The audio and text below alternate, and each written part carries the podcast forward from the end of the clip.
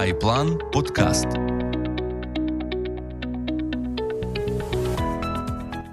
Вітаю сьогодні. Ми поговоримо про Польщу і не Польщу в цілому як країну, а про інвестиційну нерухомість Польщі. Адже в нас сьогодні на каналі знайомство з Анною Заребчан. Анна фінансовий планер Plan.ua, яка живе в Польщі, яка придбавала там і для себе квартири, яка орієнтується взагалі в ринку нерухомості Польщі. Тому ми поговоримо сьогодні про житлову нерухомість в Польщі і з точки зору інвестування, і можливо, десь в якісь моменти і з точки зору придбання власного житла. Е, Аня, привіт, і розкажи трошки про себе, щось окрім нерухомості, чим ти займаєшся і чим цікавишся. Привіт, Любомир. Я живу вже в Польщі 10 років. В мене трошки нетипова, напевно, історія для сьогоднішнього часу. І я приїхала сюди на навчання, закінчила магістратуру в Ягелонському університеті. Потім я працювала в фінансовим аналітиком в різних великих компаніях. Нещодавно стала мамою, народила дитинку, їй 4 місяці кая.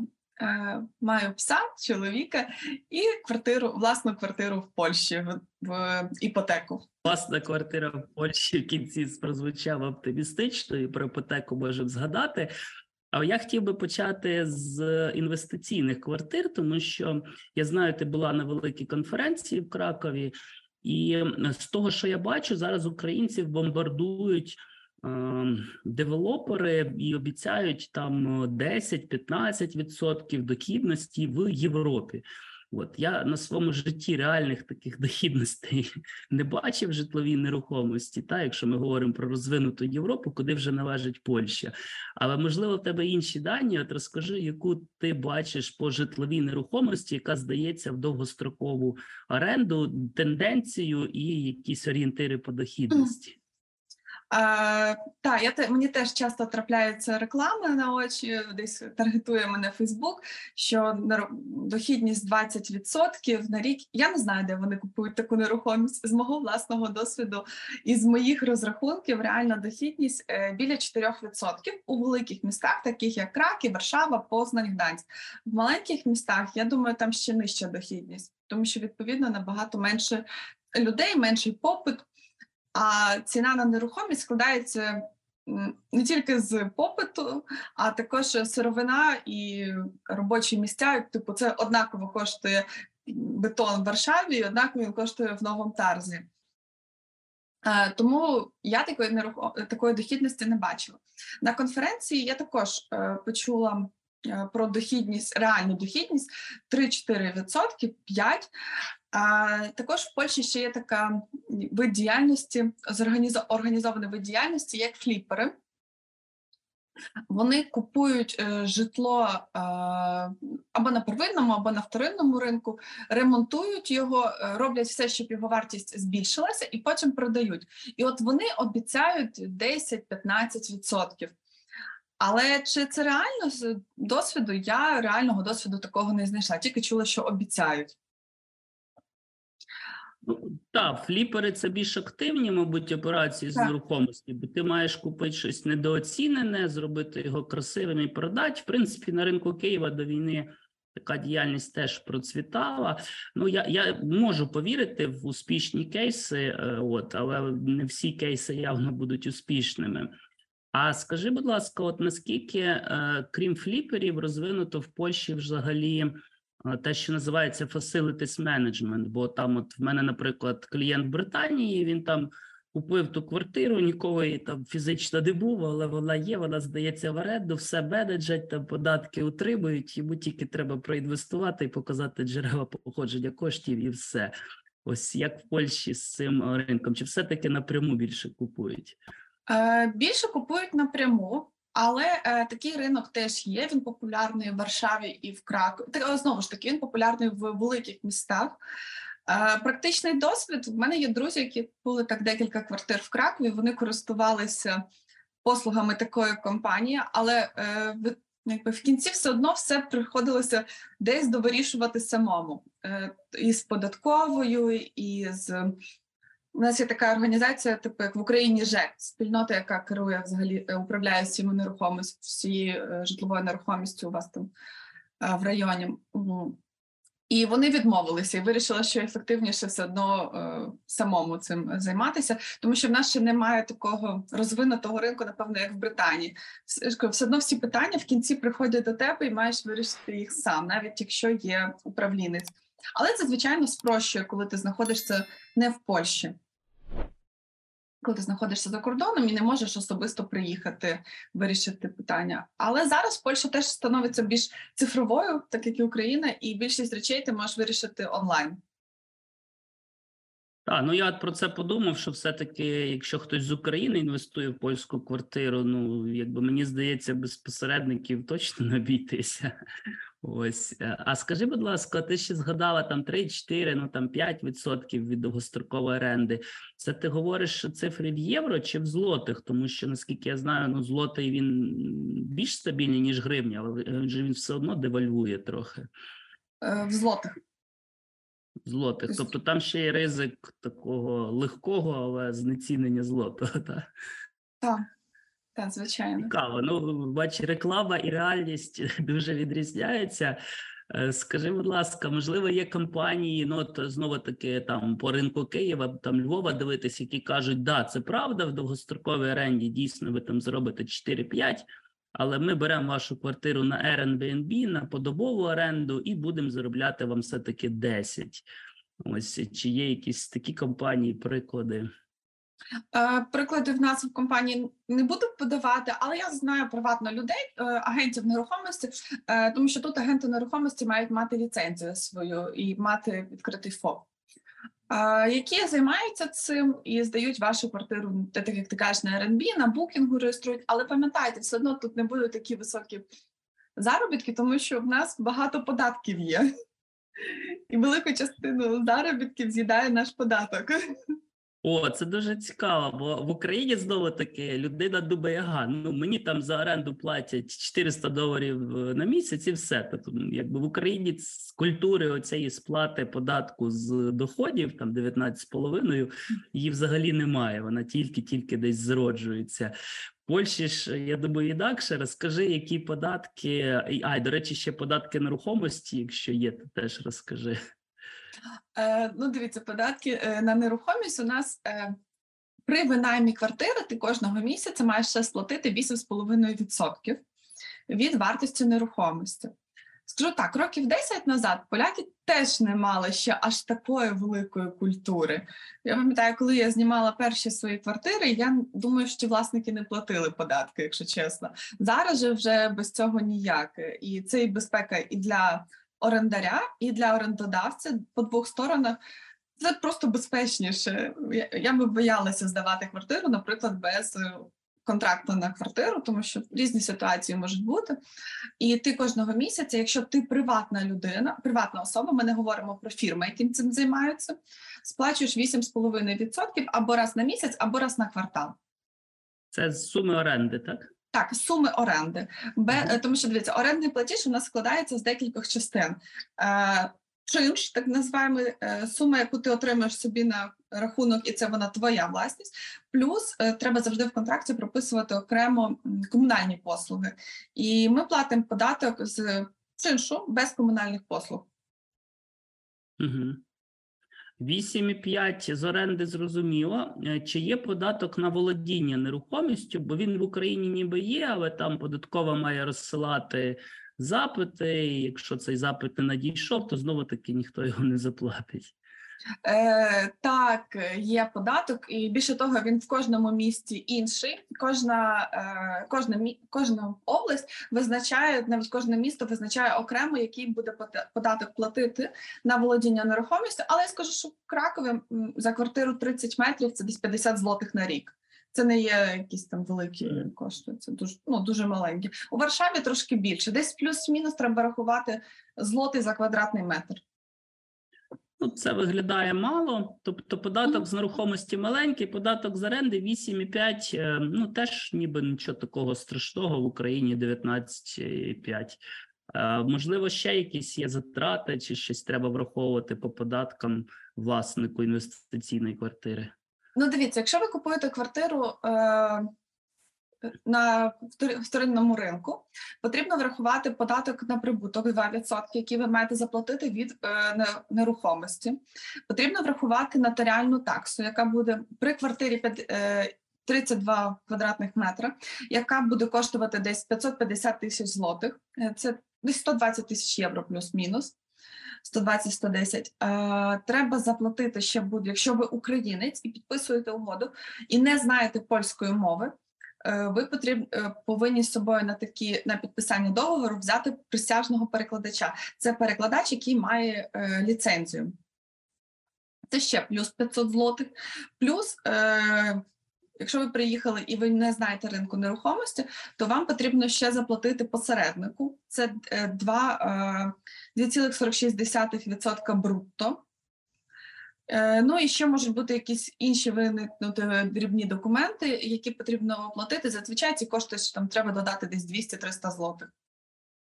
Так звучить, що ще відсотків 5-10 при купівлі набіжить додаткових витрат. Це, до речі, теж момент по нерухомості в Європі. Я теж його чітко бачу, що люди якби забувають, що є достатньо великі кошти на придбання, і вони там будуть рік-два ще потім відбиватися суто на придбання. Так, стовідсотково це потрібно дуже добре враховувати. І якщо ви купуєте квартиру для себе, і так само, якщо ви купуєте квартиру під нерухомість, типу, що окрім, наприклад, якщо ви купуєте квартиру для себе, окрім першого вкладу, потрібно ще мати велику тисяч двадцять, якщо це там не знаю, однокімнатна квартира на всі документи. Так, це гарний момент. Оці витрати на оформлення, вони ж є і при продажу, мабуть. А скажи, будь ласка, ось е, є знову таки такий міф, що нерухомість завжди росте в ціні. У мене ось друзі в Німеччині там, е, і вони кажуть: ну, у нас останні 10 років нерухомість тільки зростає, росте, росте, росте і росте. І е, якби купити її без іпотеки абсолютно нереально. Але я чому запитую? Тому що я бачу, що знову таки оці солодкі обіцянки, там 10, 15, ти згадала 20% річних, вони базуються на тому, що ціна нерухомості обов'язково буде зростати. В той же час ми бачимо зараз в світі е, шалене подорожчання іпотечних кредитів, падіння по попиту на нерухомість, падіння кількості угод, воно вже чітко видно по четвертому кварталу 22-го і першому 23-го року по розвинутій Європі. Ось е, що говорили на тій конференції? Тренд нерухомість завжди буде рости. Як він зараз виглядає? Е, я скажу так, що так, нерухомість росте, росте з шаленими е, Ну, шаленими. Дивіться, але в нас інфляція 16, в Польщі на сьогодні інфляція 16%. Нерухомість виросла десь на 10-20%. Е, Але так, ціна на нерухомість буде рости банально, тому що росте ціна на сировину. Е, В Польщі ще мають увід... вже закон підписаний, тільки е, якби ці інвестиції ще не розпочались. Нові інвестиції, які будуть розпочинатися, мають ще мати такий, як не знаю, фонд оплачувати гарантування, що вони до коротше, вийшов ще одна додаткова оплата для девелоперів, і це теж вплине на ціну на нерухомість. Також у нас ростуть зарплати. Ну, відповідно, е, з ростом інфляції зростає ціна на нерухомість. Тобто виглядає, що все-таки нерухомість як мінімум, але на інфляцію має рости. Інфляція зараз достатньо висока. Так, як мінімум на інфляцію буде рости. І так досить серйозно. Ну, от, наприклад, в мене на е, в районі, де я купила квартиру, ми купували там по 9 е, тисяч е, за квадратний метр злотих. Е, вчора я побачила оголошення за 15 тисяч за квадратний метр, але за 15, я думаю, не продадуть, бо середня ціна на ринку десь 13. Тобто вже на рівні за два роки ціна виросла на 4-5 тисяч за квадратний метр. Ну, але ми купували без ремонту на етапі будування ще. Для наших глядачів скажу, що курс злотого до гривні це десь 7-8 гривень за злотий, здається. Так, 8,2, ну десь так, 8,5. Окей. Е, Розкажи ще, будь ласка, про покупку своєї, тому що багато українців у Польщі і планують там залишатися. І знову таки українська культура це принести чемодан з доларами, віддати якби продавцю і купити. Але не всіх е, є цей чемодан. По-друге, в Європі, в принципі, кеш якби не дуже люблять і приймають. Ось е, як цивілізовано купувати м, е, нерухомість, квартиру, давай там в Кракові, і чи потрібно, чи рекомендуєш ти також з іпотечними брокерами, з ріелторами працювати? Який от європейський процес покупки квартири? Е, Я купувала квартиру в іпотечний кредит. Е, Так, е, я завжди рекомендую співпрацювати з іпотечними брокерами, посередниками. Їх послуги зазвичай безкоштовні і вони отримують провізію від банку.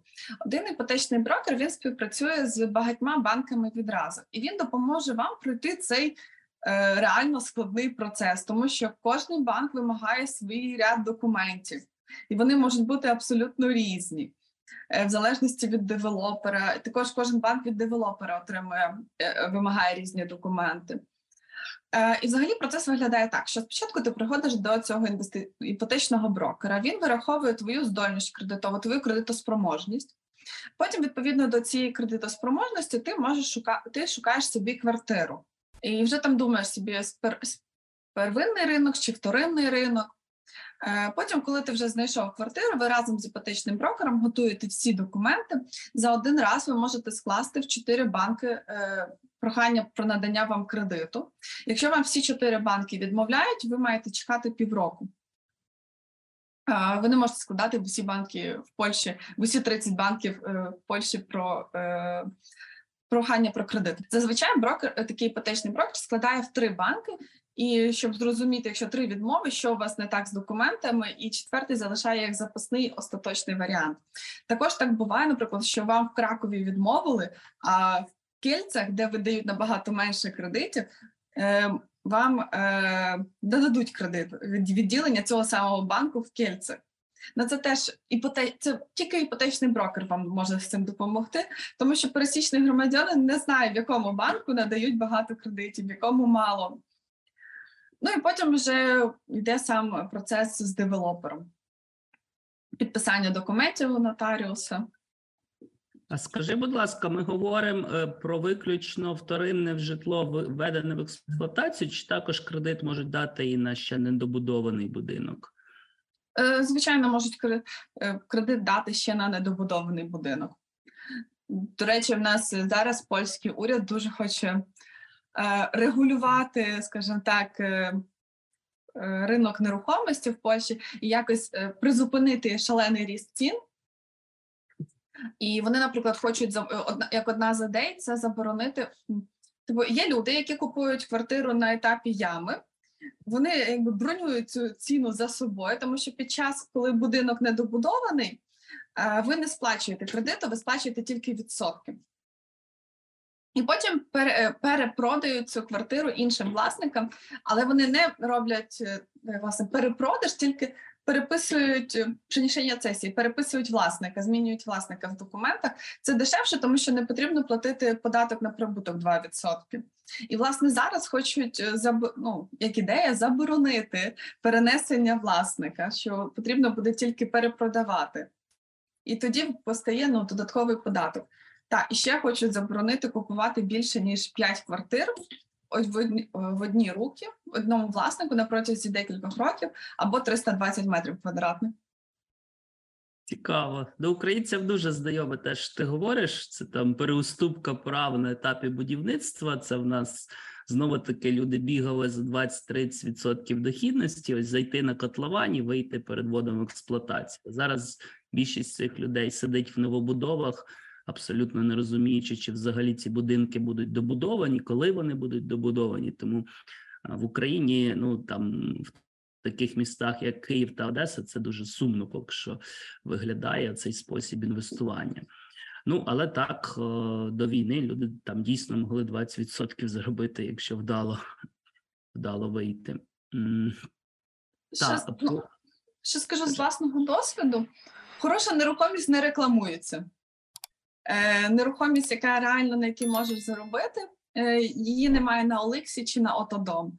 Е, квартиру, яку я купила, ми знайшли через сарафанне радіо.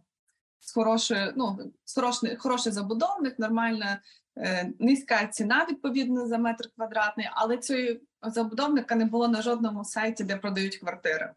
Цікаво. А яка твоя думка щодо ріауторів? Тому що хтось вважає, що ріаутори це зло, і ну вони свої відсотки там в Україні це до 5% як право від операції беруть за повітря.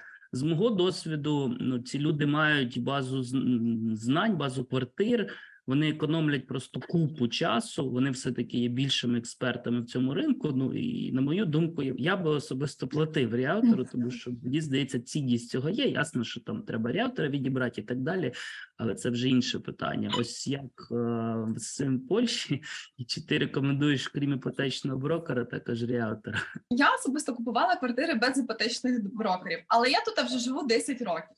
Я дуже добре знаю місто, маю тут е, друзів, знайомих, які постійно хтось щось купував. У 2019 році, мені здається, тільки лінивий в Польщі не купив квартиру, тому що кредити всім давали. А, але якщо ви приїжджаєте і не знаєте міста, взагалі не знаєте мови, так, реалтор має сенс. І реально це люди, які відпрацьовують свої гроші. В Польщі це десь 2,5% брутто. Е, Вони допоможуть вам знайти нерухомість, яка власне не рекламується на OLX чи інших сайтах, де продають квартири. Так, це має абсолютно сенс. Я знаю декілька хороших ріелторів в Кракові, і дівчата е, реально мають пропозиції, яких немає на ринку.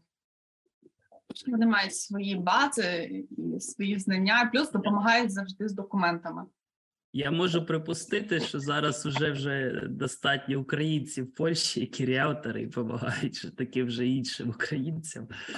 Та, а, а скажи, будь ласка, от зараз, якщо брати іпотечний кредит, то яка ну плюс-мінус ставка по іпотеці в злотих буде? Е, 9-8%. Десь між 8 і 9. Зараз у нас уже трохи падає е, відсоток на кредит. Е, Вібор наш. А, ну, в зв'язку з тим, що типу, е, почалася в нас трохи інфляція впала, тому вже відсотки на кредит у нас трошки падають. І прогнозують, що взагалі будуть до 2025 року на рівні 2018-2017 року. Угу. Тобто вже пішов процес зниження цих іпотечних ставок. Ну, українцям, мабуть, все одно іпотеку не дадуть, це ж треба мати офіційні доходи і так далі. Тому я повернусь до того чемоданчика з доларами, яку українська сім'я перевезла. Скажи, будь ласка, якщо от вони е, хочуть просто кешом заплатити, в них взагалі приймуть цей кеш, чи їх скажуть, ідіть друзі в банк і платіть нам порядно через банк. Е, ну, взагалі, у нас заборонені операції більше 10 тисяч е, злотих зараз кешом. Злотих Е, чи євро? З- е, 15 тисяч євро це вплата на банк, а зараз вже 10 тисяч злотих обмеження ввели. Ну, це не є офіційним. е, Офіційно здається 15 тисяч злотих. Злотих, так, бо це нещодавно змінили, але неофіційно вже 10 тисяч більше 10 тисяч злотих маєш вплачувати через банк. Ну вони просто ці гроші платять через банк. Е, Цьому девелоперу чи забудовнику, чи в кого вони там будуть купувати квартиру, швидше за всього їх не приймуть. Або це може бути якийсь там маленький забудовник, якийсь, який десь там приховує податки, але до таких не раджу йти. Ну так, виходить така ситуація, або ти все робиш цивілізовано по-європейськи, або ти купуєш щось стрьомне і невідомо взагалі, що ти купиш, щоб заплатити готівкою. Так, цікавий момент і важливий е, для наших глядачів. До речі, для всіх глядачів е, нагадую, по-перше, про лайки за наш е, заний час. А по-друге, якщо ви ніколи не зверталися в iPlan і ви зараз знаходитесь в Польщі, то В Ані є безкоштовна 30 хвилин е, консультація про наш сервіс, про те, чим він може вам допомогти. Сервіс iPlan фінансове планування життя. Е, Ань, і е, розкажи ще, будь ласка, можливо, якісь твої висновки чи спостереження з тієї конференції, де йшлося про нерухомість, інвестиційну нерухомість. Е, мої особисті висновки: е, купувати нерухомість в інвестиції можна, як і входити в цю інвестицію, якщо це є частина твого капіталу, це не весь капітал для диверсифікації ризика. Е, це можна зробити. В цьому є сенс. Е, вартість на нерухомість буде зрости, зростати, поки буде зростати інфляція. Польща це та країна, яка на сьогодні розвивається шаленими темпами. Вона ну, типу, Тут навіть розвинена більше банківська система, ніж е, е, у Франції чи в Німеччині. Тут набагато простіше. Сюди їде молодь, сюди релокуються підприємства великі, тобто є робочі місця, а є робочі місця, значить будуть знімати житло. Тому що десь цим людям всім потрібно жити. Тому інвестувати варто, але якщо це тільки частина вашого капіталу, а не весь капітал. Це така мій особистий е, висновок. Так, дякую. Ну і я думаю, що треба мати якісь здорові очікування щодо саме пасивного доходу. Та або Так. хто хоче займатися активними операціями, там купувати, продавати, ділити квартири, то це, мабуть, е, вже не пасивний інвестор, та а щось, щось інше. Ми тобі дякуємо за твій час. Запрошую до себе на консультації. Підписуйтесь теж на мій телеграм-канал iPlan Poland. До зустрічі Вайплан! Па-па.